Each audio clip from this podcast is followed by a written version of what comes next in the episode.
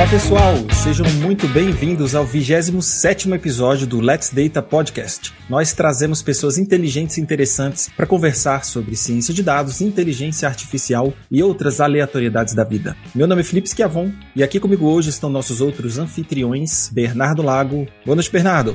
Boa noite, pessoal. Muito animado com esse episódio, muito animado com a nossa convidada. Se você ainda não leu nenhum artigo dela, com certeza vai ler no futuro. Grande escritora de artigos e ajuda muita gente aí com o material que ela produz. Inspira muita gente e a gente tá muito feliz de tê-la aqui. Tô muito animado. É isso aí. E o Leon Solon. Fala, Leon.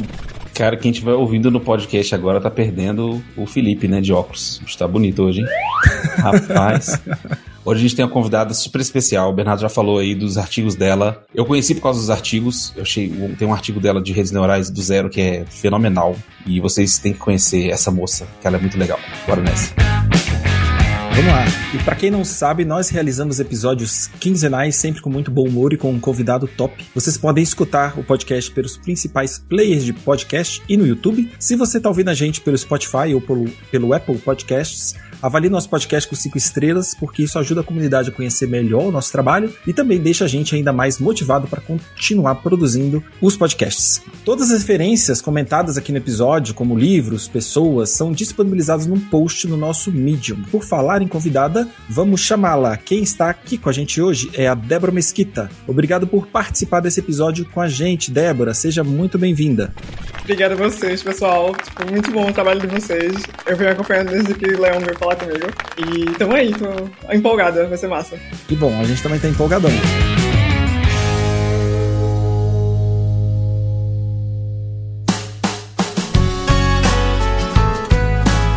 A Débora é natural de Recife, Pernambuco e está falando com a gente hoje de lá mesmo. Ela é bacharel em ciência da computação e trabalha com data science desde 2016, ano que conquistou o Microsoft Imagine Machine Learning Award. Atualmente ela trabalha como Expert Data Scientist da NTT Data Europe Latam, empresa parte do grupo NTT, uma das 10 maiores provedoras globais de serviços de TI com sede em Tóquio. E ainda é pesquisadora na LACNIC. É assim que fala, Débora? É, também não sei, eu vou descobrir antes de falar mais sobre tá bom, isso. Então falei certo aqui.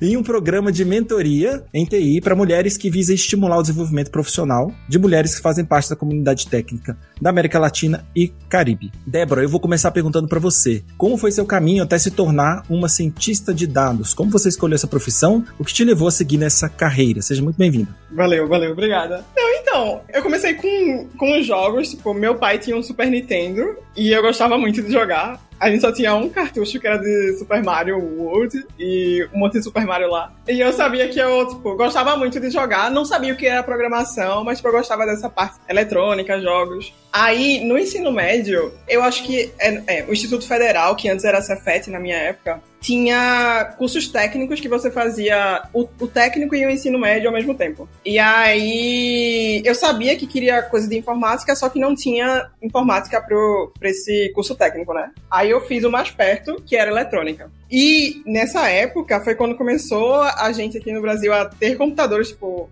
gente que não é rica, ter computadores. E meu pai é de, é de TI também, e ele sempre que ia, tipo, minha tia comprou um computador novo. Meu pai que ia lá e instalava as coisas, e eu sempre ia com ele, e eu sempre gostei de, de mexer e tal. Aí eu sabia que ia, que ia pra computação, é, depois do, do técnico, eu fiz técnica eletrônica, aí eu tava na dúvida, tá, engenharia ou ciência da computação? Aí eu vi, não, é ciência, eu gosto, quero programar. Aí fiz ciência da computação, beleza. No fim do curso, você tem que escolher o tema pro TCC, né? E aí eu fazia, eu buscava, tipo, Google, teste vocacional, para saber o que é que eu gostava. E sempre dava que meu perfil era para ser consultoria, ser consultora. E aí, dentro de computação, eu vi que o mais próximo de consultoria é data science, porque a gente tem a oportunidade de trabalhar com projetos diferentes, contextos diferentes e tal. E aí foi assim, tipo, eu decidi, tá, eu vou pra Data Science, vou fazer o TCC em Data Science, porque quando eu for pro mercado, eu já tenho um trabalho na área, né? Tipo, eu já tenho alguma coisa do, do que eu quero seguir. Aí foi assim que eu entrei, e aí nessa época, é, tava começando ainda, começando Data Science é,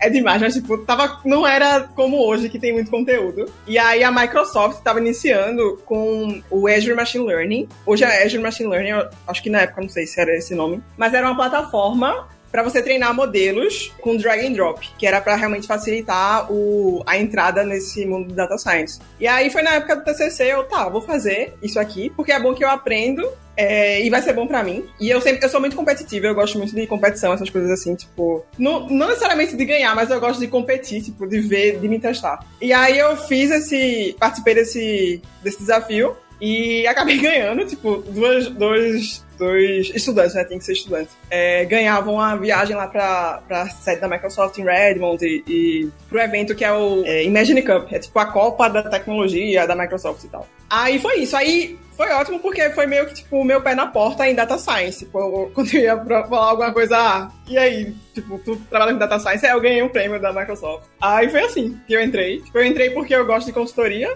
e gosto de computação. E era mais próximo e estamos aí. É muito fera. Eu tava até comentando aqui no, no YouTube como. Eu não sei como é que é o nome hoje dos, dos Cefetes, né? Você sabe, Débora? Eu não sei. É IFPE. IFPE que chama, né? IPE é daqui, é IF, é Instituto Federal. É IF, isso, é Instituto Federal, isso. É impressionante como eu tenho um monte de amigos e amigas que saíram do Cefet, que saem muito preparados, assim, é impressionante. Então é, um, é uma coisa que funciona, né? Você vê que, que, que você colocar a molecada né, lá atrás para poder já ir encaminhado, assim, é uma coisa que funciona bem. Acho que devia ter, ter mais, mais, né? Aqui, eu não sei se. Aqui no DF tem, nem sei se tem. Hum, ah, tem, né? Tem o Instituto Federal aqui. Mas eu daqui eu conheço menos gente, engraçado, mas eu conheço um monte de gente de Minas, um monte de gente de São Paulo, um monte de gente de Pernambuco, que sai sai detonando, assim, né? É, Débora, você, você trabalha na NTT Data Europe Latam, que chama, né? Não sei se o nome é direitinho, né? Se eu falei errado. Assim. É isso mesmo. Tá eu queria que você falasse um pouquinho da, da empresa e qual tipo de atividade que você exerce lá, porque, como você falou, você trabalha com consultoria, né? Acho que deve ter bastante coisa interessante que você pode compartilhar com a gente. Perfeito. É, aqui no Brasil a gente trabalha com consultoria. Tem várias consultorias né, de, te de tecnologia. A NTT, ela se posiciona, tipo, tecnologia de ponta, sabe? Não é pra, sei lá, um banco precisa de um monte de programadores, tipo, esse não é o negócio dela. O negócio dela é mais, tipo, alguma coisa de inovação, de status da arte, da arte que, tipo, é difícil encontrar tecnologia, alguém fazendo essa, esse serviço, tipo, uma coisa mais de pesquisa, de, tipo, problemas mais desafiadores, sabe? Tipo, não é uma fábrica de software, é mais de inovação. E aí, eu entrei para um projeto específico, é um projeto, acho que eu não posso falar o nome da empresa, não. É uma empresa muito grande de bebidas. E a gente, no meu caso, eu estou trabalhando com, com visão computacional. E aí o projeto é para identificar tanto, a gente chama SKU, mas tipo, bebidas, é, a garrafinha lá, a latinha lá, e também materiais publicitários. Você vai no bar e tem os posters, Brahma, um real, é, essas coisas assim. Aí a gente trabalha com, com isso, com, com visão, computacional. É isso, tipo, é um ambiente de, de consultoria, então é, é doideira, mas eu gosto. No meu caso, eu, eu tô na, na torre de Data Analytics. Mas a gente tem também, tipo, torre com mais com. Se chama DX, eu não sei o que é a sigla, mas tipo, sei lá, realidade aumentada, essas coisas assim. Tem a parte, parte de centers também, que é mais desenvolvimento de aplicações, essas coisas assim. Aí é isso, tipo, é uma empresa enorme, é uma multinacional. Aqui a gente tem, tem aqui no Brasil, tem, tipo, na América Latina. E uma coisa que eu, que eu acho legal é que, tipo, Argentina, os países da gente, né, da, da América Latina, é bom ter esse contato, essa troca. A gente também tem gente que trabalhava com a gente, foi pra, pra NTT de Portugal. Aí é isso, eu gosto muito da. Não vou falar, chegar no podcast pra falar mal, né? Tipo, eu, eu não defendo empresas normalmente, mas, tipo, eu gosto muito do, da postura da, da NTT. Eles são muito humanos. É, você sente que realmente eles investem no, nos talentos. E assim, não é porque eles são bonzinhos, não, é porque eles tá, dá, traz retorno. E a gente recebe feedbacks muito bons dos clientes. É, eles realmente percebem que a gente é, é diferenciado. E é isso. Aí eu tô trabalhando com visão computacional, respondendo. visão computacional. Muito bacana, Débora. É, você pode explicar mais um pouquinho na prática como é que é aplicada a visão computacional nesse projeto que você trabalha atualmente? E se tiver também algum outro projeto recente que você trabalhou? Boa. Que você pode também explicar como é que é aplicado o machine learning, como, quais são as ferramentas que vocês utilizam, que essa, essas são curiosidades do, do pessoal que ouve o podcast, que às vezes assim, a gente fala muito, quem tá no meio já sabe como é que se aplica. Mas a gente, a, a, às vezes, quem tá chegando agora fala assim, poxa, eu não sei nem o que, o que, é isso. Então, se você puder explicar um pouquinho pra gente, não precisa ser tão detalhado, claro, mas o que. porque senão a gente vai ficar aqui até amanhã. Vou explicar uma rede neural, não. Não, não precisa. É. Mas dizer assim, é, como é que vocês, o que que vocês olham, quais o tipo de imagem que é captado, qual tipo de informação vocês procuram, esse tipo de coisa. Perfeito, perfeito. É, ótimo ponto é a, a questão da maldição do conhecimento, né? Tipo, você tá tão envolvido que você esquece de como, de quem não quem não estava no início é, não faz ideia do que está acontecendo. Então, o, o processo, a operação é: tem um aplicativo e as pessoas tiram fotos de geladeiras geladeiras de supermercados. Essas fotos vão para um sistema e aí no sistema a cada imagem passa por um modelo de deep learning e aí machine learning é a gente usa estatística com dados para prever coisas. Deep learning é um, um subconjunto é, disso que é a gente usa a principal fonte dos dados são dados não estruturados. Dados não estrutura, estruturados são tipo, no caso da gente, imagens, né? Mas pode ser voz, é, sons, e aí, uma coisa que, que eu uso para diferenciar, tipo, normalmente a gente usa Deep Learning para tarefas que um humano é muito bom em fazer. Por exemplo, se eu tivesse uma foto aqui com produtos, eu e qualquer pessoa, sei lá, acima de 6 anos, consegue dizer quais são os produtos. Tarefas assim que a gente humano é muito bom, normalmente a gente corre para deep learning, porque são a gente precisa de mais dados para treinar, porque as redes precisam de, de mais dados para aprender. E, e aí é isso. Aí voltando para a operação, a gente treina esses modelos é, para reconhecer as garrafas. Aí como é que a gente treina? A gente pega um monte de imagens desses produtos e rotula. Aí o que é essa rotulação? É, tem pessoas, é, humanos, a gente, vai lá nas fotos e nesse contexto de visão computacional, o problema que a gente tá, a específico que a gente está trabalhando é Object Detection, é identificação de objetos. Nesse contexto de Object Detection, para treinar um modelo, você precisa dizer para o modelo quais são esses objetos. E aí, como é que a gente diz isso? A gente diz delimitando nas imagens a área dos produtos. Aí, traduzindo, eu tirei uma foto de uma prateleira de supermercado. Como é que eu vou rotular? Tem uma ferramenta, a gente tá usando a stack da Microsoft. A, a Microsoft, o, a parte dela para fazer essa rotulação é data labeling, o, o sistema lá. Você sobe essas imagens pro sistema, tem uma ferramentazinha tipo Paint, e aí você vai lá e desenha um quadradinho. Esse, nos dados, no fim das contas, esses quadradinhos são os que a gente chama de bounding box são coordenadas na imagem que tem o desenho desse quadrado e tem a label. A label é o rótulo é o produto. Tem um, um, chocolate lá. Eu vou desenhar o um quadradinho e dizer isso aqui é chocolate. Realmente escrever label é chocolate. No fim das contas, depois da gente rotular todas as imagens, o que é que a gente vai ter? Como é que é o, o dataset de treino? São as imagens em si que a gente precisa passar pro, pro modelo. A rede precisa extrair informações desses pixels da imagem para poder classificar. E os metadados, que são as rotulações. Aí, como é esse metadado? A Microsoft, ela, a, a Microsoft Research é um dos maiores players dessa parte de visão computacional. E aí é, tem o, o MS Coco, que é um dataset de objetos, que é um. como se fosse o arte, não, tipo, tipo, o íris do Object Detection. O íris é um dataset que a gente usa quando tá aprendendo, que é das pétalas lá, de flores. Aí esse coco também tem um formato, que é o chama coco, que é um, um arquivo JSON que tem as informações da imagem do building box e do rótulo. Aí como é isso, tipo, para cada imagem do dataset, a gente tem o caminho da imagem, tipo, a imagem tá nessa pasta, imagem 1 tá nessa pasta, a gente tem isso nesse Coco File. Tem o building box, e aí no formato do Coco, a gente tem quatro coordenadas. O ponto, imagina um quadrado, né? A gente tem um ponto mais à esquerda e mais acima, e tem o width e o height, a altura e a largura. Com essas quatro informações, com esse ponto e com a altura e a largura, consigo desenhar o bounding box. Aí a gente usa essas informações para treinar e usa também, por fim, as labels, que é tipo, beleza, tem esse quadrado aqui, mas o que é isso aqui? É um chocolate. E aí a gente passa as informações pro, pro modelo para ele ser treinado. Essa parte de. Eu entrei nesse projeto com zero conhecimento de visão computacional. Eu não gosto. Ainda, ainda não sou muito fã. Eu não, gosto, não gostava muito de visão computacional, eu achava muito complicado. E aí realmente é, tipo, no início principalmente. E essa parte de object detection é tipo. Porque um, um outro problema de, de imagem é, que a gente tem é classificação. Que é, eu tenho a imagem toda, inteira, e eu quero saber, sei lá, eu tirei uma imagem, eu quero um, treinar um modelo para dizer se é um gato ou se é um cachorro que tem ali. É, eu não preciso da localização do, do, de onde o cachorro tá, eu só preciso classificar a imagem inteira. Aí, beleza. Com esse Object Detection, que você precisa dizer na imagem, localizar onde é que o objeto tá, fica tudo mais complexo. E aí, no início, tipo, tem o YOLO, que é um outro. YOLO é uma, uma arquitetura. A gente tem redes neurais. E tem arquiteturas que são redes com é, especificações específicas para tipos de problema. Tipo, tem o IOLO. Esse IOLO é específico para quando você, o seu problema é você precisa das predições muito rápido. Aí, normalmente, em que caso a gente precisa disso? Um vídeo. Um vídeo de eu quero identificar rostos que é um Object Detection, né? Você tem que desenhar o quadradinho. A IOLO, essa arquitetura, ela é criada para é, fazer essas predições mais rápido.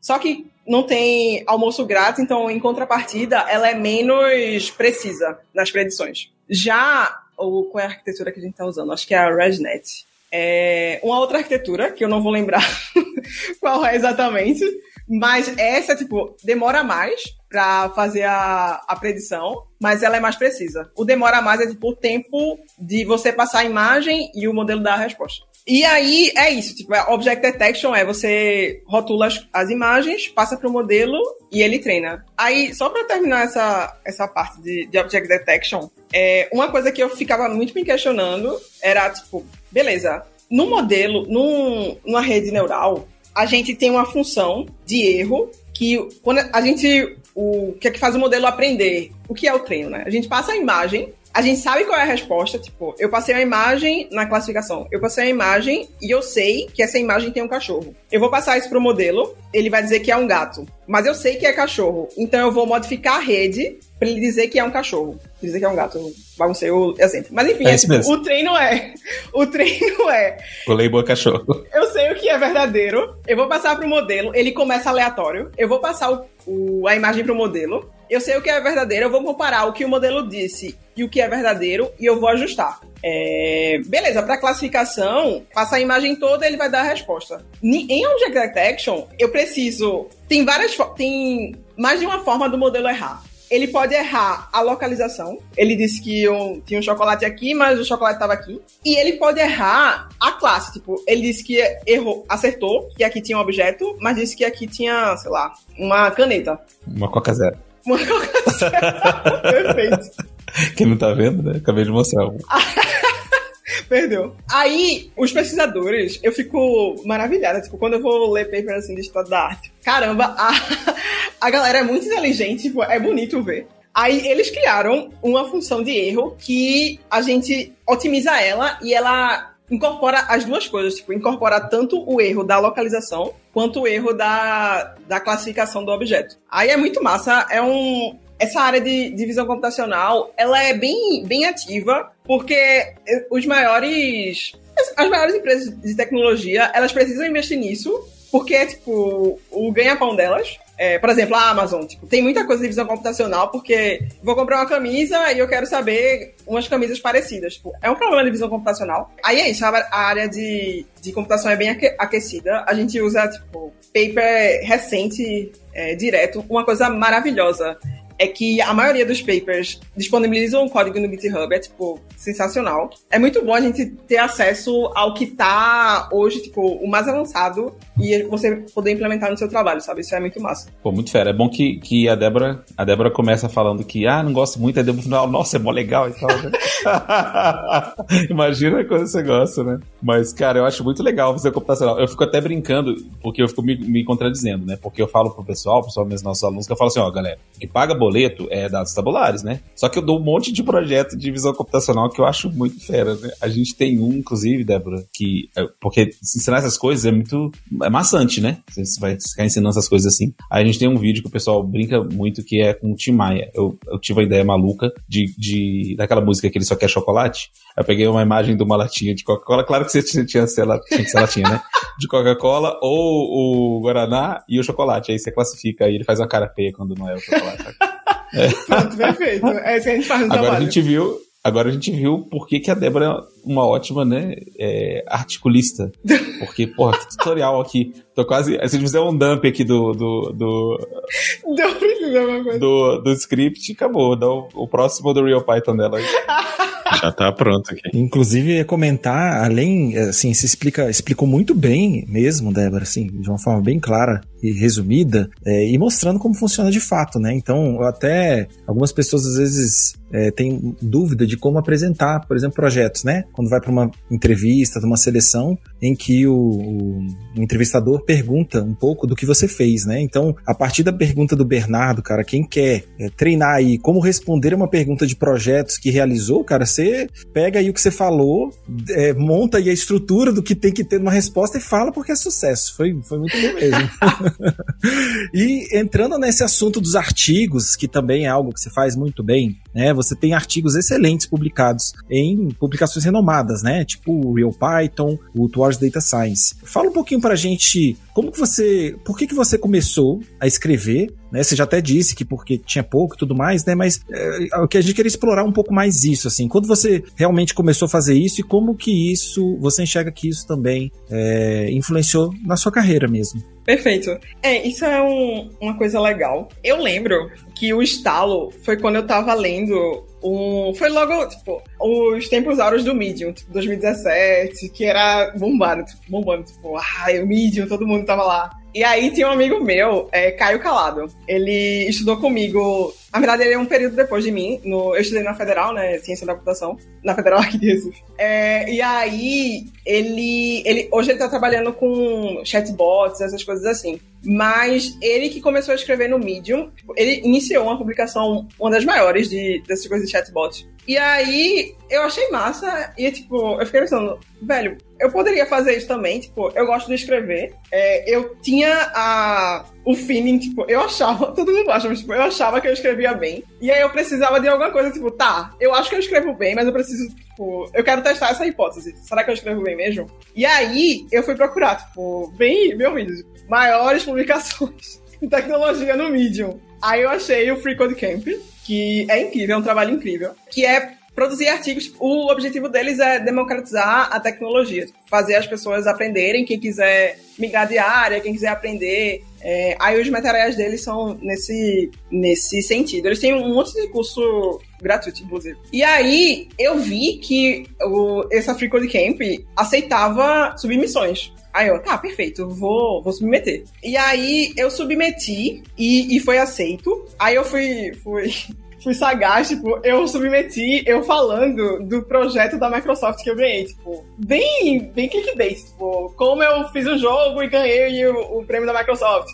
Aí foi aceito, e aí foi quando eu comecei, comecei a escrever lá. E eu gosto muito de escrever, tipo, eu gosto do processo. É, eu sou introvertida, então, tipo, pra mim é muito melhor escrever que eu passe lá uma semana pensando no que eu vou falar e vou editando, é, do que dar uma palestra, por exemplo. Eu me sinto muito mais ansiosa. E aí, aí foi isso. Aí o meu boom mesmo foi um artigo que eu escrevi sobre o TensorFlow. Eu queria aprender. E aí, um, uma coisa que, que eu usei também, o que eu acho que, que me ajudou, é, normalmente, para eu achar um tópico para escrever, como é que é? Tipo, eu tô num projeto, eu preciso fazer alguma coisa, e eu não achei nada na internet me dando informações que eu queria. Tipo, eu não achei nada, tipo, quero fazer isso. Os materiais não são tão user-friendly, e aí eu tive que fazer muito esforço para aprender. E aí toda vez que eu me encontro nessa situação, eu, tipo, tá, eu vou escrever um artigo sobre isso, porque eu sei que existe essa necessidade, e se eu escrever sobre isso, é, a chance de eu, eu aparecer bem no ranking do Google é boa, porque se eu não encontrei nada bom ainda, tipo, é porque o conteúdo não existe, então eu vou criar. E aí eu criei um, eu tava aprendendo TensorFlow na época, 2017.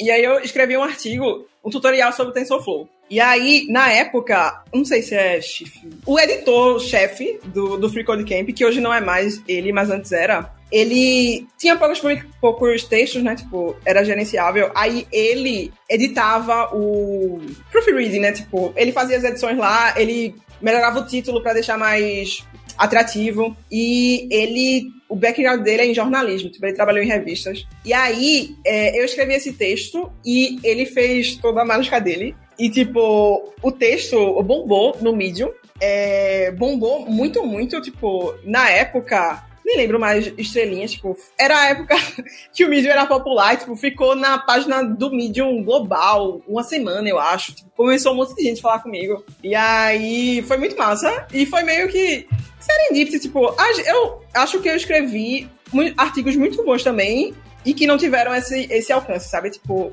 a internet é assim, né? Tipo, às vezes um negócio vai lá em placa. E aí foi muito bom para mim, porque foi inclusive através desse texto que bombou que eu consegui o primeiro cliente é, de fora. E aí foi assim, tipo, eu gosto de escrever é, porque eu gosto de escrever. É, eu gosto muito da, da arte da escrita, tipo, como montar, por que um texto é bom, tipo, o que é que tem aqui que faz esse texto ser bom. E eu escolho tópicos, tipo, precisava aprender isso, não achei nada bom, então eu vou escrever. E, e é isso, tipo, muito massa, tipo, pra minha carreira, acho que a coisa mais importante que eu fiz foi começar a escrever. Na época todo mundo dizia, tipo, ah, todo mundo tem que ter um blog. Tipo, não acho. Se você não gosta de escrever, você não é obrigado a ter blog. Mas se você gosta, vale a pena escrever. É, porque no, no fim das contas dá certo. Eu achei massa porque você falou uma coisa que muita gente pergunta, né? Tem muita gente que fica chateada hoje em dia porque esse negócio de você uh, ter que aparecer mais de alguma forma, você tem até profissionais autônomos, né? Sei lá, dentista, isso aqui, que tem que aparecer lá no Instagram e tá toda hora. E às vezes nem todo mundo é cara de pau, que nem, que nem nós aqui, né? Que nem eu e tal.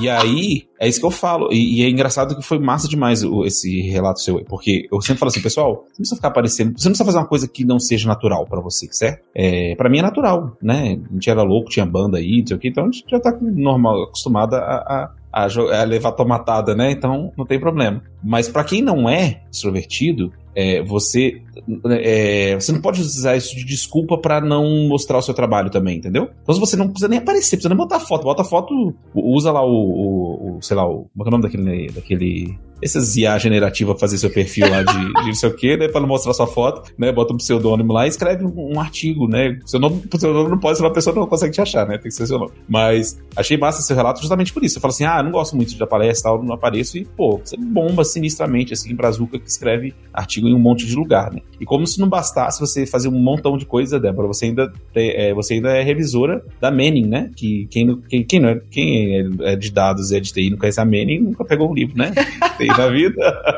a gente tem o, a O'Reilly, que é os, os bichinhos, e a Manning, que é o, as, as, é, os vestidos de. É, roupas né? de histórico, assim, né? De época e tal, que é bem fera. Você podia contar como é que, como é que você chegou, né? A, a, ser, a ser revisora. E se você puder, aí é só se você puder mesmo, que eu não sei, né? É, dizer quais, quais livros você já teve a oportunidade de revisar, assim. Isso é uma coisa que eu falei que o povo vou perguntar pra Débora, que é uma coisa bem diferente. É... Eu acho que eu nunca conheci ninguém de, de uma editora grande, assim, sendo revisora. Achei bem fera. É, pois é. Eu não lembro exatamente como eu descobri que existia isso. Mas você pode ir lá no site da Manning e aplicar para ser revisor. É, e aí é tipo, não é voluntário, porque não é voluntário, mas tipo, você não tem um. O processo é assim, tipo, cada mês, acho que é semanal, ou é a cada 15 dias, eles mandam uma lista dos livros que estão em, em criação, né? Que tá lá na pilha deles. E aí você pode, tem um, para cada livro, ah, me interessei por isso aqui.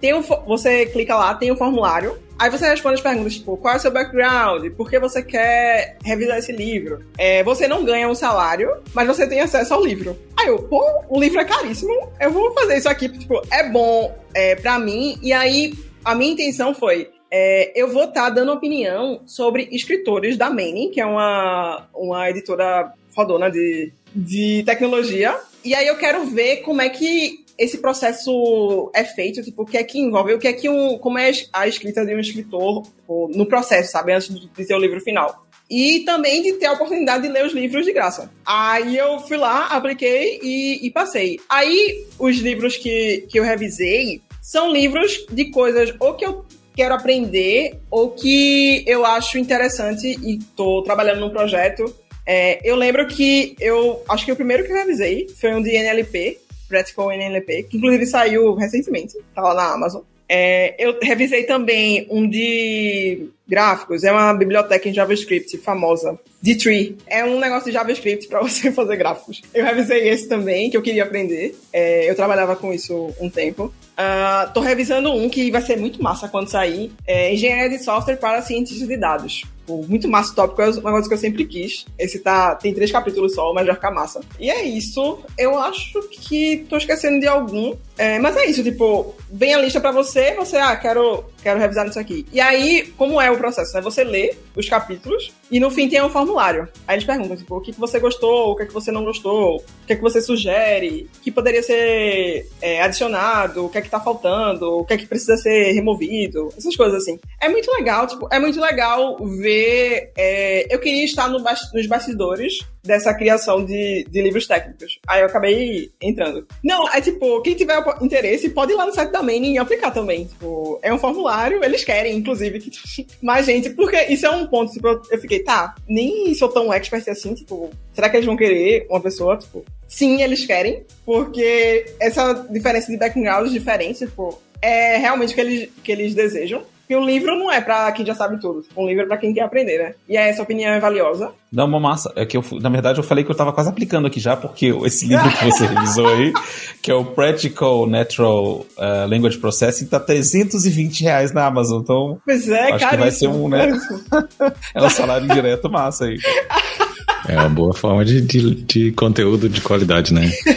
Boa ideia, Débora. Sempre tá três passos na frente. A gente tem que chegar lá. Tem que ficar mais perto. ah, minha brincadeira de lado. Olha, Débora, você ganhou também o desafio Hello Cloud da Microsoft Imagine Cup.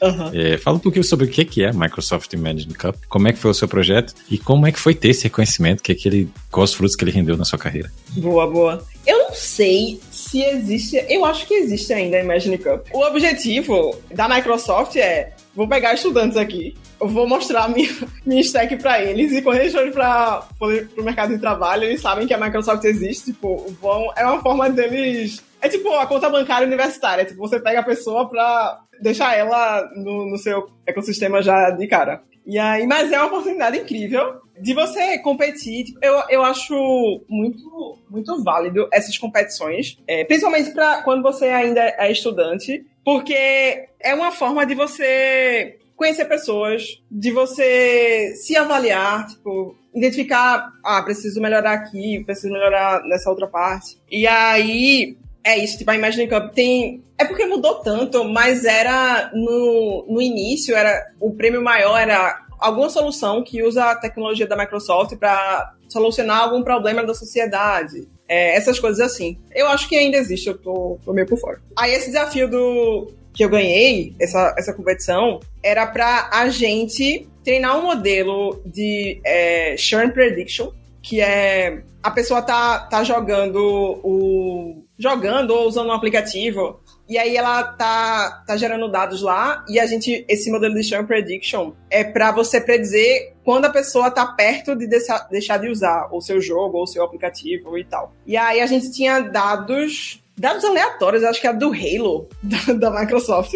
É, a gente precisava treinar esses. É, um modelo usando esses dados, tipo, era para usar a ferramenta em si. Mas o desafio era achar uma aplicação para esse modelo de Churn Prediction. E aí, eles, durante o curso, deram uma ideia de. Agora eu não lembro, tipo, tinha umas artes lá de. Como se fosse um desenho, tipo, Tipo aquele, aquele desenho da Disney que é uma família e todo mundo usa uma roupa vermelha. Os Incríveis. Tipo os Incríveis, só que desenhado a lápis. Aí eu, tá, o que é que eu vou fazer aqui? Eu decidi, vou criar, como era Sharon Prediction, eu, tá, vou criar um jogo. E aí, o que é que, o que é que eu posso fazer de legal? Tipo, eu vou criar um jogo sobre matemática e eu vou o objetivo dele é, é, ser implantado em escolas e eu quero treinar esse modelo para quando a, os alunos estiverem jogando, quando um aluno estiver perto de desistir, quando o modelo identificar que ele está perto de desistir, pode ser duas coisas. Ou os problemas do jogo. O jogo era tipo.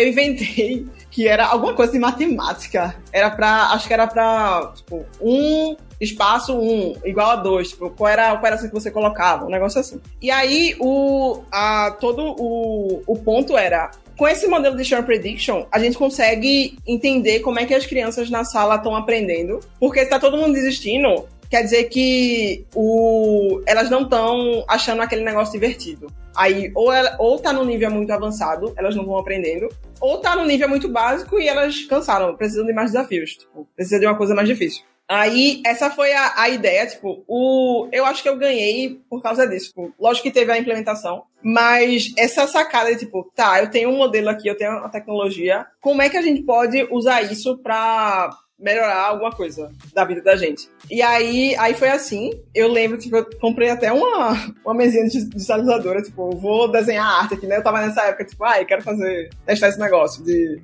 desenhar e tal, vetor. Aí eu fiz as artes pro, pro jogo, coisa bem básica, assim. Foi incrível a experiência, tipo, quando eu ganhei, é, foi até estranho, tipo, estranho não, foi a surpresa, tipo, um cara da Microsoft me adicionou no Facebook. Na época ainda era Facebook. É, começou a perguntar de mim, tipo, ô oh, Débora, tudo bem? Tipo, ele já sabia que eu tinha ganho, eu não sabia. Aí eu, tudo bem, acho que estranho esse cara vir falar comigo. Aí, quando foi no outro dia, ele me marcou num post, tipo, vencedora do desafio, sei que lá, e tava a minha foto.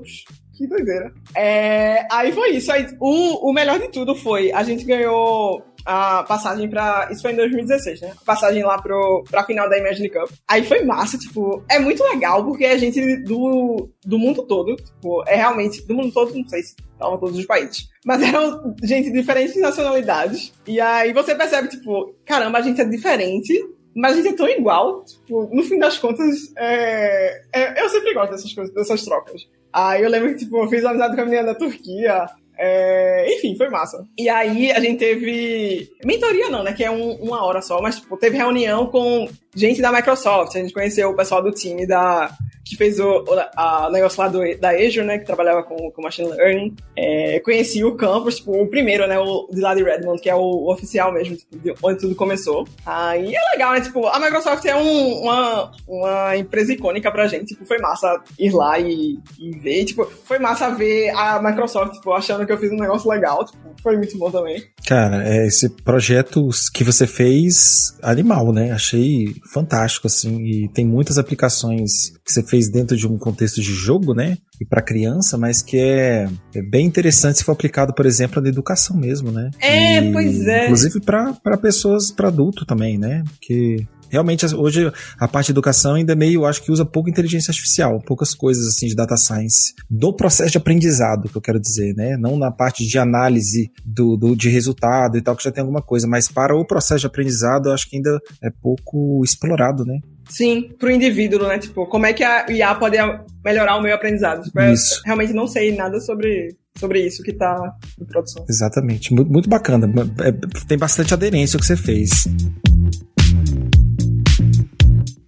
Você puder falar um pouco da sua carreira, é, Débora, a gente vê que você trabalhou a maior parte do, da, da, sua experiência aí fora do Brasil, né? Eu queria saber se isso foi algo que você planejou desde, desde o início ou se é algo que foi acontecendo naturalmente no meio do seu, da sua caminhada e se aproveitando, né, o, a sua experiência, que dicas que você poderia dar para quem está ouvindo aí, quer conhecer, começar, quer ter, ter interesse, né, em explorar essa carreira fora do Brasil, seja trabalhando remotamente ou não. Boa. É, então, tudo começou quando eu escrevi um artigo no Medium. Quando esse, eu tive um artigo que bombou e aí, do nada, um monte de empresa veio falar comigo. Tem um projeto, você pode me ajudar com isso. Pô. E eu tava realmente no início. Eu não achava que eu conseguia. Tipo, eu só escrevi um artigo no negócio que eu tava aprendendo. Eu nem, nem trabalhei com isso de fato. Tipo, ninguém me pagou realmente pra fazer essas coisas. E essa galera veio falar comigo. Aí, um monte de propostas, tipo, umas coisas nada a ver, nada a ver que eu diga, tipo, ah, o cara tem uma ideia, você quer me ajudar, tipo, aí o pagamento é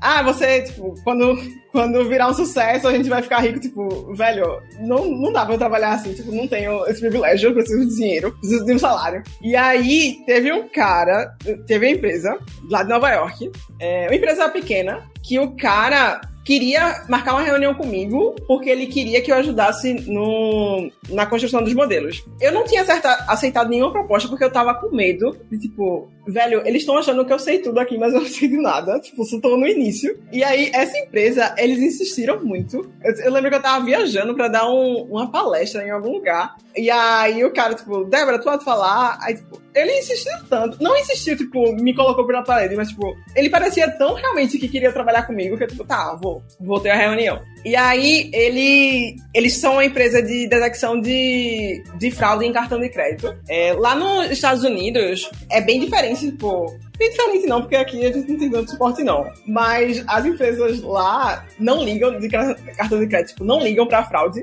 É você que se vire. E aí, é, o produto deles é um plugin que você coloca na sua loja, que é para identificar fraudes. E aí, eles estavam trabalhando com rule-based. Os modelos de. É modelo. Era tipo. A galera de negócios, junto com a galera de tecnologia, é, criou como se fosse uma, uma árvore de decisão é, hardcoded para identificar, tipo, tá, essa compra aqui, o número de telefone tem algum padrão estranho? Sim. O endereço é diferente? O endereço tem alguma coisa específica? Sim, não. E, tipo, era isso o, o modelo que eles estão usando para detectar a fraude. E aí é ótimo porque, tipo, vê, um negócio simples. E era uma empresa eles recebiam dinheiro, tipo, funcionava e era um negócio simples. É, isso eu acho massa porque a gente pensa, tipo, ah, machine learning tem que ser um negócio tipo, da NASA, é muito, muito desenvolvido, tem que ser uma coisa bem complexa. Se a gente for olhar é, direitinho, tipo, não necessariamente, depende do problema e às vezes o, o, o modelo simples funciona bem, tipo,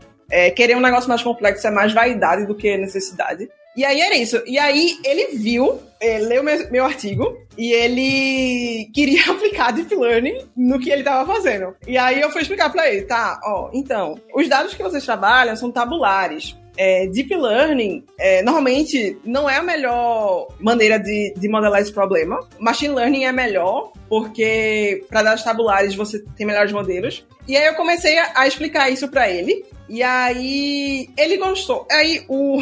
Eu acho que foi meio que. Tava ouvindo um podcast hoje que era tipo. A qualidade da sua vida depende de, depende de duas coisas. A qualidade das suas decisões e sorte. É, nesse caso foi sorte, tipo, eu acho. É, de tipo, essa empresa vir falar comigo. Mas o, eles, tipo, não sei porquê, mas eles respeitavam muito minha opinião. Não perguntou se eu tinha minha formação não perguntou se eu já tinha trabalhado com isso. Tipo, ele só leu meu artigo e pelo artigo ele achou, ah, ela vai conseguir ajudar a gente. E aí eu fui, tá, né? Aí eu expliquei para ele que era, que era machine learning, que não era deep learning, que aquilo do artigo não era, não ia servir para eles. Aí ele, tá, como é que a gente faz então? Porque, tipo, eu quero trabalhar com você. Aí eu, o que, que eu vou fazer? Aí eu pensei, tá, eu vou propor uma POC vou trabalhar um mês e vou fazer um modelo, um baseline aqui. E aí eu mostro para eles e eles decidem, tipo, Pra mim foi bom que, tipo, eu quero entender se eu consigo desempenhar esse papel. Pra eles era bom que, tipo, tá, será que ela vai conseguir fazer mesmo? E aí foi isso. Aí, tipo, pra colocar, pra precificar, né? Que eu não ia trabalhar de graça. Aí eu, tá, vou colocar um valor alto aqui, porque se eles desistirem é bom, tipo, eu tava com muito medo de aceitar isso. E se eles aceitarem é bom que eu ganho muito dinheiro. Aí eles aceitaram. Aí tá, fiz a POC. Eles gostaram, gostaram do, do meu trabalho. E aí a gente ficou com, com um contrato assim, tipo, o planejado eram três meses. Eu trabalhando, é, de remoto, na, nessa época, tipo, 2017, remoto nem, nem existia. Assim, tipo, não era como hoje, né? É, eu trabalhava no meu computador sem, sem nada de tracking, tipo, no fim do mês, eu dizia, ó, passei essas horas aqui trabalhando e fiz isso. É, isso foi até eu que propus pra, pra deixar mais claro o que eu tava fazendo. E aí, no fim do mês, eu mandava esse invoice com as horas e o que eu fiz para eles, e eles me pagavam. Aí, tipo, eu, no início, né, eu, caramba, eu vou levar um calote aqui tão, tão horrível, mas, tipo, é o que tem, né? Eu vou arriscar. E acabou que, tipo, eu passei. Era pra passar três meses, eu passei dois anos é, trabalhando com eles. Incrível, tipo, Leo, Leo era o, o, cara de negócio que era mais em, que entrava mais em contato comigo. Maravilhoso, tipo, uma. Foi muito bom pra minha carreira, tipo, pela parte técnica, mas foi muito, também, muito bom também pra minha confiança em mim, sabe? Tipo, eu lembro até hoje que, tipo, tinha dois caminhos e aí eu expliquei pra, expliquei pra eles, pô, a gente pode fazer isso aqui ou pode fazer isso aqui. Aí ele não tinha bagagem para decidir. Aí ele falou, tipo, Débora, a gente confia em você. O que você achar que a gente deve seguir, a gente segue. Aí o caramba, tipo, foi a primeira vez que, tipo, poxa, eles realmente confiaram em mim. É um risco. É, sempre quando a gente confia é um risco. Mas aí foi ótimo pra eu, pra eu construir essa, essa confiança em mim. E aí, tipo, eu achava. Nessa. Eu não lembro se eu tive alguma experiência específica, mas eu achava que eu não ia trabalhar aqui no Brasil porque eu achava muito mais fácil demonstrar meu trabalho para pessoas de outros países. Por exemplo, tipo, esses artigos do Medium, tipo, eu famosíssima não, mas tipo, eu tenho um, um, um histórico de publicações, tipo, no Towards Data Science e tal, mas só de fora, tipo, aqui no Brasil quase ninguém me conhecia. E aí, até em, nas poucas interações que eu tive, tipo, era muito mais fácil aqui eu provar a necessidade de provar que eu sabia, sabe? Tipo, lá no, no mercado dos Estados Unidos, né? Que, eu tava, que era o que eu tava mais próximo. Eu não tinha essa necessidade, tipo, eu não precisava provar nada. Eles viam meu trabalho, tipo, ah, ela sabe. Isso eu nunca, nunca tinha tido aqui no Brasil. E aí foi isso, tipo, foi muito bom. Eu me sinto muito grata por ter começado a carreira assim, porque, tipo, foi um monte de coisa boa que me ajudou a cada vez evoluir. E aí eu sou muito grata, tipo, ao a, a Caio que escrevia e eu vi, ao Free Code Camp, a empresa que eu trabalhei lá dos Estados Unidos, que maravilhosos. Aí é isso, tipo, foi assim. E, e tamo aí. Muito fera, assim. É... Mas assim, você, você atribui tudo muita sorte, mas você foi atrás, né? Você escreveu artigo. Não, é, né? tipo...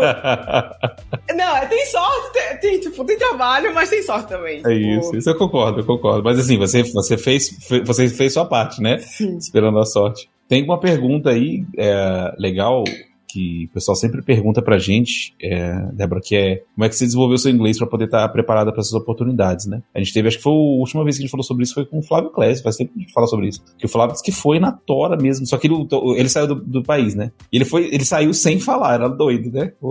Mas acabou se virando lá. Como é que foi o seu caso? Ótima, ótima pergunta, tipo, tenho isso. Caramba, vou, vou entregar a idade aqui. Tinha. Na época da internet de escada, tinha, eu acho que era IntelliVit. Era uma, um negócio que você conectava e você ganhava pontos. Aí eu, tipo, eu sempre buscava coisas de, tipo, como ganhar dinheiro na internet. Não de, tipo, ficar rico e essas coisas, mas, tipo, sei lá, de. Eu tava estudando, tipo, o que, que, eu, que, que eu vou fazer com meu tempo aqui? E aí eu é, sempre pesquisava essas coisas assim. E eu vi, eu não, eu não sei se nem se existe, é uma empresa, Lionbridge, que era, é assim. Eu não sei se isso existe hoje ainda nessa época, acho que era que Ixi, 2008, 2007. O Google tava. No início não, porque o Google é 98, né? Mas o Google contratava empresa, empresa terceirizada, nesse caso era a Lionbridge, e ele pegava. Era um, um, conjunto de dados de queries, tipo, pessoas buscando coisas que o Google não tinha bons resultados. Aí o que é que essa terceirizada fazia? Contratava pessoas para olhar esses essas queries e dizer qual era a intenção da pessoa. Tipo, é, sei lá, se a pessoa buscou. Vou dar um exemplo, sei lá, casa. O que não era assim, mas tipo, o que, é que qual era a intenção dessa pessoa? E aí tinha para cada país, né? Porque a gente tem diferentes, diferentes linguagens. E eles estavam contratando pessoas é, para classificar as queries do Brasil, tipo, queries em português. E aí eu, tipo, não tinha experiência nenhuma, tava, tava no ensino médio, eu vou aplicar aqui. Aí eu botei, tipo, que eu tava. Eu acho que eu já tinha terminado. Foi. Acho que foi no meio tempo antes de eu entrar na universidade, que eu tive seis meses, um negócio assim. É, enfim, aí eu trabalhei com isso, tipo, um tempão. Era massa, tipo, a gente ganhava em dólar, aí era na época que o dólar tava baixo, então não era um dinheiro muito bom. Mas, tipo, eu era estudante, era ótimo. Tipo, eu comprava placa de vídeo, coisas pro computador. E aí eu tinha que escrever a, a intenção do, da pesquisa, da, da pessoa que, que fez a query lá, em inglês. É, e aí foi ótimo, porque, tipo, eu era forçada a escrever. Aí eu usava muito o Google Tradutor. Mas eu acho que, tipo, foi a minha primeira, minha primeira introdução no, no inglês em si. Aí eu fiz curso, tipo, acho que 2000. Não vou lembrar o, o, ano, mas eu fiz, tipo, seis meses de intensivo de inglês. Eu nunca, nunca tive aversão, sabe? Tipo, eu via coisas em inglês, é, escutava coisas em inglês, tipo, a maioria das, das músicas que eu consumo é em inglês. Aí foi meio que. Não tive muito problema com isso. Mas foi assim, tipo, fiz curso, esse negócio das queries lá me ajudou muito, me forçou a ficar fluente na escrita, que me ajudou.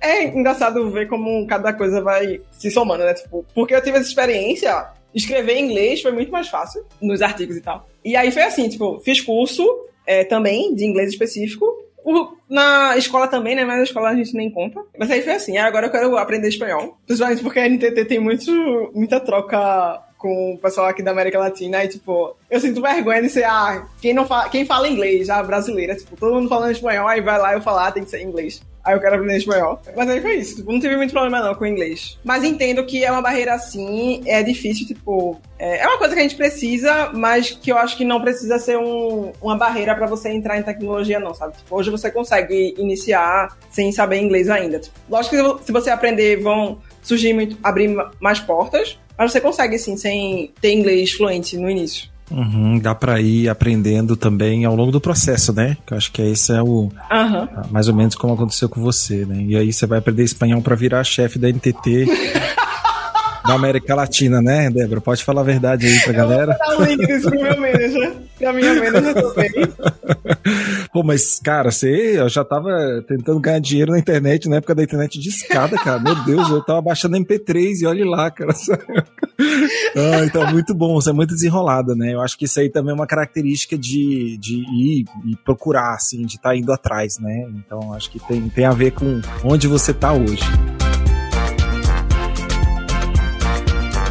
Então vamos para a parte 2 aqui do, do episódio, é, que é o bate-bola jogo rápido, tá? O, Débora, a gente fala aí, né? Você lembra da Marília Gabriela, né? A gente tá copiando aqui na cara dura mesmo. A primeira é Python ou R? Ixi, Python. R, eu acho que eu já, só fiz um código tipo, de teste. É, nada contra, mas Python. Python é muito bom, tipo, você procurar qual- qualquer coisa, Python. Vai ter uma biblioteca em Python para aquilo que você quer, sem comparação. Pronto, isso aí é o corte para quando alguém perguntar, a gente manda só esses 15 segundos e tá resolvido. É como a gente se sente também, Débora. Eu adoro, eu adoro o R, mas não tem comparação, não. É, Débora, nomeia pra gente um ou uma cientista de dados que você é fã, ou que pou- até pouca gente conhece que você gosta de, de lembrar. Eu o clássico, que é Andrew. Chama Andrew Wing, né? Eu chamava Andrew NG, que é o que funda, fundou o Corsair e tal. Tipo, eu gosto, admiro muito, porque ele tenta, tipo, tirar a machine learning do pedestal, sabe? Tipo, ele tenta deixar mais para um público maior. Tipo, eu admiro muito isso. E a empresa dele também, que eu esqueci o nome agora, mas é muito boa também. DeepMind? É Deep Learning AI, né? Acho que sim. É, você é a segunda pessoa que ensina a gente a falar o Andrew, o nome do, do Andrew. A- quem que foi? Foi a Fernanda. Foi a Fernanda. Foi a Fernanda Andaló. A É. Fernanda da Ló, tá vendo? A Fernanda da Ló. Aí, eu- aí eu só falava, sei lá, Andrew NG. Aí todos os stories eu ia falar o nome, eu lembrava da, da, da Fernanda, né? É, MD, né? Como se o cara fosse americano, né? Endrang. agora, agora nas horas eu vou lembrar da, da, da Fernanda e da Débora na hora de falar o nome do homem. Próximo, Débora. O que a inteligência arti- artificial não consegue? Não consegue. Não consegue fazer isso que a gente tá fazendo, tipo, essa troca, sabe? Tipo, se fosse robôs aqui, não seria tão legal. Nem ia ter risada, né, cara? Não, não ia ter risado, não ia ter risado. Mas é isso, tipo, não consegue ser humano. Consegue fazer tarefas, mas não consegue ser humano. Talvez consiga aí, mas no futuro, sei lá. Eu acho que não. Essa próxima pergunta aqui para uma revisora de livros, eu já, já tenho que deixar um disclaimer aqui, não precisa ser livro técnico. Tá. Mas só pra gente, um livro. Pode ser técnico também. manda. Tem um que eu gosto muito, aí é, Bill Gates colocou na lista dele de livros preferidos, que é The Inner Game of Tennis, o, jogo interno do tênis, que é muito massa. Eu li Hoje eu comecei a, a jogar tênis esse ano, mas eu li o livro, tipo, sei lá, cinco anos atrás, e eu lembro de ter achado muito massa. Aí ele fala do tipo, você tenta acertar, mas é o seu ego que tá envolvido. Eu não vou explicar o livro agora em, três sentenças, mas é muito massa, tipo, The Inner Game of Tennis. E aí Bill Gates indicou e eu gosto também do livro, então vai ser esse. Bom, muito bom. O Bill Gates indicou, né? Ele costuma indicar livros muito bons, cara. É verdade. Tem valor a indicação dele. Tá na hora, não tá? Não tá na hora? Ele, no final do ano ele, ele faz sempre um post lá. Ó, os livros que ele mais gostou, né? Foi, é, foi nessa! É, ele. Os, os livros do ano e tal, né? Eu já peguei uns dele também. Pronto, esse ano ele fez diferente e colocou, tipo, o all-time dele, all-time favorite. Ah, eu não vi isso não. Ah, Massa. entendi. Pô, então tem mais valor ainda, né? Caramba. Legal. Tem que ver. Isso eu não vi, não, também. e um filme ou série, Débora? Um filme ou série? Boa. Tô em dúvida, tipo, tem duas que eu gosto muito, eu pensei em duas, vai ser duas. É Jessica Jones, é, eu gostei muito. Uhum. E Orphan Black, que eu também gostei muito, tipo, antigas. É, mas eu gosto muito. Eu gosto de personagem feminino é, fodona e é bom. Nossa, Jessica Jones eu assisti, achei muito fera também. A minha arte de começar séries e não terminar Jessica Jones tá lá. Eu vi mais ou menos a metade. Um dia eu volto. É boa, é boa. É boa, é muito boa. Todas as séries da Marvel são incríveis. É, Débora, uma banda ou um artista? Então, é, tipo, do coração Evanescence, que eu provavelmente não tô falando certo. É, mas atualmente Paramore, que vai ter show no Brasil ano que vem, e eu tô muito empolgada. Então, Paramore. Eu sou emo, eu era emo. Não, muito bom, cara, muito bom as bandas. É, é rock, cara, rock tá valendo, assim. A gente, é, é, a correlação que eu até ia brincar falando pra ver se você ia tá, se é outlier ou não, porque, é, cara, só tem uma pessoa que eu acho que veio aqui que não gostava de rock, cara, de todos os cientistas de dados. Que então, sertanejo. tem alguma correlação com rock e cientista de dados, cara. Agora tem um problema, cara. A gente não sabe se a gente pressiona a pessoa que viu os nossos episódios antes porque todo mundo fala que é rock. Porque, por exemplo, o Yuki, o que veio aqui, ele gosta de pagode, adora pagode. E chegou aqui e falou de rock. E chegou e disse, ah, gosta de rock. E falou, ué. Não disposto a gostar de pagode. Como assim? Ficou com medo de falar. A gente já fica assim. o próximo, um hobby, Débora. Pô, é tão chato, mas é verdade. Tipo, eu gosto de ler. Eu gosto muito de ler, eu leio bastante. Tipo, eu gosto muito de aprender. Eu sou viciado em aprender. Aí, no meu tempo livre, tipo, eu gosto de deitar no sofá e ler alguma coisa. Mas, tipo, eu ando de patins, eu gosto de, de tocar baixo também. Antes era guitarra, mas agora eu descobri baixo. Mas é, ler é o, é o principal. Só faltou baterista aqui, hein? Então já fez assim. Aqui só faltou baterista. Tem dois guitarra, vocal e É, baixo. já deu uma banda, né? Perfeito. Ah, moleque doido. Bota uma bateria eletrônica lá, tá bom. Bota um IA. É, Bota um IA, banda, boa. banda dos dados aí, ó. Pronto. Débora, uma viagem que você já fez ou ainda quer fazer? Eu vou falar, tipo, essa é significativa porque foi a primeira vez que eu saí no Brasil. É um outro, outro contexto, tipo, a, a IBM tava 50 anos do mainframe, aí teve uma competição também global, e aí escolheram os dois melhores estudantes, aí eu fui. E aí foi massa, tipo, foi nesse mesmo esquema, tipo, gente em vários países, e a gente foi pra Nova York. Aí eles estavam esbanjando, esbanjando dinheiro, tipo, a gente ficou no Waldorf Astoria, que é tipo um, um hotel bem. Tem um monte de história de, tipo, um, algum presidente do, dos Estados Unidos que saiu no túnel, um negócio assim. Aí foi muito massa essa viagem, tipo, a gente tava em Nova York, é, com tudo pago, um monte de gente de tecnologia, e eram os 50 anos do mainframe, enfim. Essa viagem foi muito massa, isso foi em 2014. E pra finalizar o bate-bola jogo rápido, um sonho, Débora. Eu não. Vê, dizer, eu não tenho sonho. Eu não, não penso em sonho, porque pra mim dá a intenção de, tipo, alguma coisa que é ina- inalcançável, sabe? É, aí eu não tenho, tipo, ah, eu- meu sonho é fazer isso, tipo, eu tenho objetivos. Se eu vou alcançar ou não, beleza. É, mas eu tenho objetivos. Aí, tipo, eu não tenho, tipo, meu sonho é fazer isso. Não. Aí o clichê é, sonho eu tô vivendo agora. Mas, tipo, o que eu quero é poder trabalhar com, com coisa legal e, tipo, eu quero é, estressar ao máximo a minha capacidade, tipo, é, não importa se, se eu testar alguma coisa e der errado, sabe? Eu prefiro testar, eu prefiro saber que deu errado, mas eu tentei. É assim, tipo, não tenho um sonho, tipo, ah, eu quero muito isso. Sei lá, paz mundial. Gostei. Boa! Uai, não, mas eu gostei da sua resposta, né? É porque. Ó, hoje em dia, então, o negócio tá feio, né? Ó, o Bernardo também quer paz mundial, que ele tá morrendo de medo do Putin chegar lá em Lisboa. Pelo menos na Europa ele quer paz. Tá longe, ainda tá longe. Graças a Deus tá longe. Então, Débora, agora no último bloco do episódio, a gente quer fazer a pergunta de um milhão de euros. Ah, Que conselho você poderia dar para pessoa que está querendo entrar na área de data science, que já está fazendo graduação, que já fez, que está querendo migrar de área, né? O que, que ela tem que estudar, o que, que ela precisa fazer, que perfil ela tem que ter. boa. Então, a parte. A pessoa já estudou, né? Tipo, já tá, já tá inserida.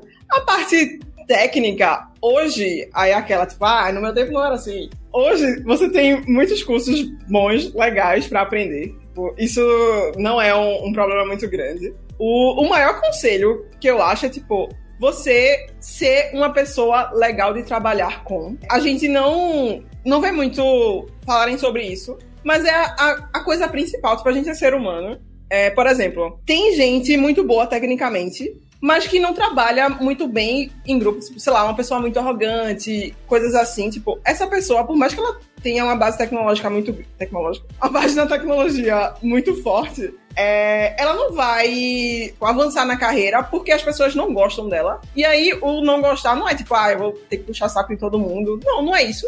É você, tipo, ser humilde, ser solícito, saber dizer não também. É tipo, eu acho que a gente tem que levar em consideração isso, tipo, prestar atenção nisso. Você precisa ser uma pessoa que outras pessoas gostam. E aí tem uma, tem uma frase que eu gosto. Eu não sei de onde é isso. Eu vejo, escuto num podcast que eu, que eu escuto, que é tipo, we, we rise by lifting others. Tipo, a gente vai chegar no topo levantando as outras pessoas. E é meio que isso, sabe? De tipo, você nunca vai chegar num lugar sozinho. Tipo, não adianta você tentar fazer tudo sozinho e não, não compartilhar, não viver com outras pessoas, tipo. Porque networking é uma palavra tão, tão ruim, né? Mas, tipo, interagir com outras pessoas, mesmo que você seja introvertido, feito eu, tipo, não precisa estar em meetup presencial todo dia, mas, tipo, tenta interagir, faz uma forcinha, tipo, troca, faça. Acho que a palavra é essa, tipo, troca com outras pessoas porque sozinho você não vai conseguir. Sinceramente, tipo, eu tô fazendo coisas massas, tipo, já fiz um monte de coisa massa na minha carreira. Tudo isso por incentivo das pessoas ao meu redor. Tipo, esse, esse ano eu fui palestrar na Real Python, que é a maior conferência da Europa de Python. Eu fui porque uma amiga minha disse: Débora, aplica aí. Eu, amiga, não sei não. Ela, tipo, vai, mulher, vai. Aí eu aplico as coisas, tipo, ah, viagem de graça. Aí eu, tá, viagem de graça. E eu apliquei e eu fui, tipo, se Ana Cecília, o nome dela. Ela é, inclusive, do, do Pizza de Dados. É, se ela não tivesse me incentivado, eu não teria ido palestrar. Então é isso, tipo, a gente nunca vai fazer, vai conseguir coisas legais sozinho, sabe? É, isso é, é uma coisa de para você ter em mente e, e, é isso. A parte técnica, a gente vai em frente, tipo, tiver dúvida, a internet tá aí. Tem pessoas muito legais na internet. É, vocês estão aí pra, pra provar, tipo. É um ambiente hostil às vezes, mas é um ambiente. Tem muito mais gente boa do que gente ruim. E é isso. falei um monte de coisa que nem lembro o que eu falei. Não, mas foi excelente. Tenho certeza que todo mundo que tá precisando escutar aí um conselho vai gostar muito. Bom, pessoal, é isso. Nosso 27 episódio vai ficando por aqui. A gente agradece mais uma vez a sua participação. É, Débora, você é uma pessoa muito inteligente, batalhadora, corajosa também, né? E merece tudo que você colheu até aqui. Eu tenho certeza que a gente vai ver você continuar crescendo ainda mais. Muitíssimo obrigado. Você quer dar um recado final? É, me sigam no Medium. pra ter outro artigo que vai explodir. Não, mas me siga no Medium, eu escrevo coisas legais. Adicione no LinkedIn, enfim, me procurem aí, vamos, vamos trocar ideia. E é isso, obrigada a vocês, tipo, um trabalho muito massa. Realmente muito legal ver um conteúdo, tipo, não é só porque eu tô aqui não, mas é, tipo, ver todo o cuidado que vocês têm com, com o podcast, é, é muito bom. E é de graça, então, incrível. Então, muito obrigado, Débora. Inclusive, aproveitar que você falou do seu Medium, né, e comentar de novo que as referências vão estar lá no, no post do Medium, então a gente vai colocar lá o link para seu Medium, LinkedIn, tudo vai estar disponível lá para o pessoal. Bom, obrigado, Bernardo Lago. Eu é que agradeço a Débora aí, grande simpatia. Obrigado aí pelo faturar a gente aí mais de uma hora. É, o episódio foi muito bacana. É, a gente vê a qualidade que você tem e a gente vê por que, que você está aqui onde você está hoje, é, sendo reconhecido internacionalmente tendo uma carreira incrível, apesar de ser nova, diz que entrega idade, mas ainda é nova. Do lado da gente ainda é, ainda tá ali no Jardim de Infância. Mas foi muito bacana o episódio. Obrigado aí, pessoal. E obrigado também ao Leon Solon. Ela falou da idade, eu não posso falar como é que eu aprendi inglês, não, né? Eu tinha pen friend, cara. Nem existe hoje mais. O que é isso? Pen friend você mandava cartinha, cara. Cartinha. Aí você tinha, tipo, um, um lugar que você ia, aí você recebia as cartas de gente do outro lugar do mundo lá. Aí você tinha que se virar para poder ler e mandava de volta, sacou? Porque não tinha e-mail, cara. Caramba. Entreguei feio agora, né, Débora? eu, eu, fiz pra te ajudar, viu, Débora? Eu fiz pra te ajudar. A pessoa assim, você venceu, Leon. É, é, realmente, você ganhou, né? Pô, Débora, foi muito massa o episódio, cara. Você é uma pessoa muito especial e, e tenho certeza que muita gente vai ouvir esse episódio e vai se sentir confiante sabe? Porque é aquilo que você fala. É, eu achei o seu episódio muito parecido com a da Letícia Gerola também, que é o seguinte: é uma coisa legal cara, vai e faz. Ah, eu tá com medo. Vai com medo, né? É, deixa para as empresas saberem se você se você tá pronto, se não tá pronto. Né? Então, igual você falou mesmo, que bom que essa empresa insistiu com você, né? Porque a gente sempre fica com aquele medo que é uma área que você tem que ficar estudando o tempo todo. Então, você não sabe se você tá preparado nunca. Então, como diz a Letícia, né, que a gente fala, a gente acha massa esse, esse, essa frase dela, que é deixa pra empresa saber se você tem os skills ou não, né? Vai com a cara e com a coragem Mas você falou pra caramba de sorte, mas você é uma, uma mulher muito preparada e a gente fica muito orgulhoso de ter uma brazuca assim. Só de estar escrevendo pro meu pai, então já bastava. Você ainda faz um monte de coisa ainda. Então foi um episódio muito maneiro e pode ter certeza que a gente vai te chamar de novo, porque queria três horas aqui, mas não pode mais. Obrigado pelo, pelo, por aceitar o convite. Obrigado a vocês. É isso aí. Para finalizar o episódio, é, a gente sempre divulga que a gente lançou um e-book, que é um guia com mais de 100 páginas sobre a carreira de ciência de dados, o que você precisa fazer para se tornar um cientista de dados, né? Então a gente responde essas perguntas lá, o que é ciência de dados, o que você precisa aprender e como é o mercado de trabalho para o cientista de dados. Então você pode fazer o download gratuito no nosso site, é letsdata.ai. No site você ainda consegue se inscrever na nossa newsletter semanal sobre data science e também pode se inscrever para ficar sabendo das próximas turmas da jornada cientista de dados, que é um curso do Let's Data para você se tornar o cientista de dados desejado pelo mercado. Siga a gente nas redes sociais, o Instagram é letsdata.ai e o Twitter é letsdataai, tudo junto. Se inscreva no nosso canal do YouTube Ative o sininho de notificações para ficar ligado dos próximos episódios e também do conteúdo de Data Science que a gente produz. Nós estamos também no LinkedIn, no Facebook, no Medium, no Spotify, em tudo que é lugar. Um abraço pessoal e até a próxima. Let's Data!